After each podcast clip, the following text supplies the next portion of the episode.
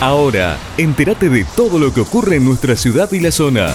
En 12 Noticias, buena información. 12noticias.tv. Estas son las noticias.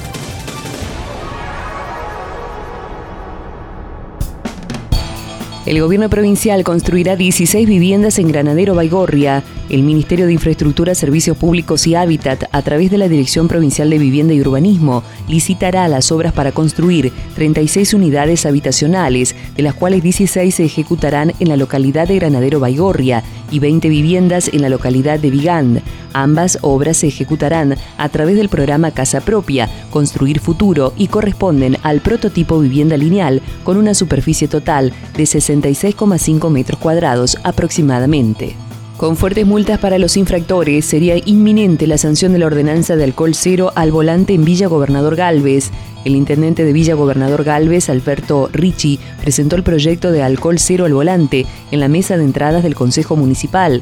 En los fundamentos del proyecto se expresa que la mayor cantidad de siniestros de tránsito se producen por negligencias humanas, siendo la conducción bajo los efectos del alcohol la mayor causante de los mismos. El Fondo de Asistencia al Deporte debe ser prioridad en el presupuesto 2022 de Pueblo Ester, declaró Valeria Butó, la candidata a concejal por el espacio a ser Pueblo Ester.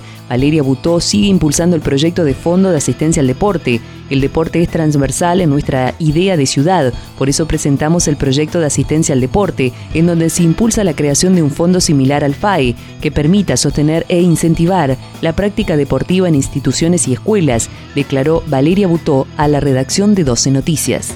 Aguas Santafesinas realizará una limpieza programada de cañerías en la ciudad de San Lorenzo. Aguas Santafesinas informa a los usuarios de la ciudad de San Lorenzo que continúa trabajando en el mantenimiento programado de cañerías de agua potable en diferentes zonas de la ciudad. Este operativo tiene como objetivo optimizar el funcionamiento de la red de distribución domiciliaria. Todo lo que ocurre en nuestra ciudad y la zona.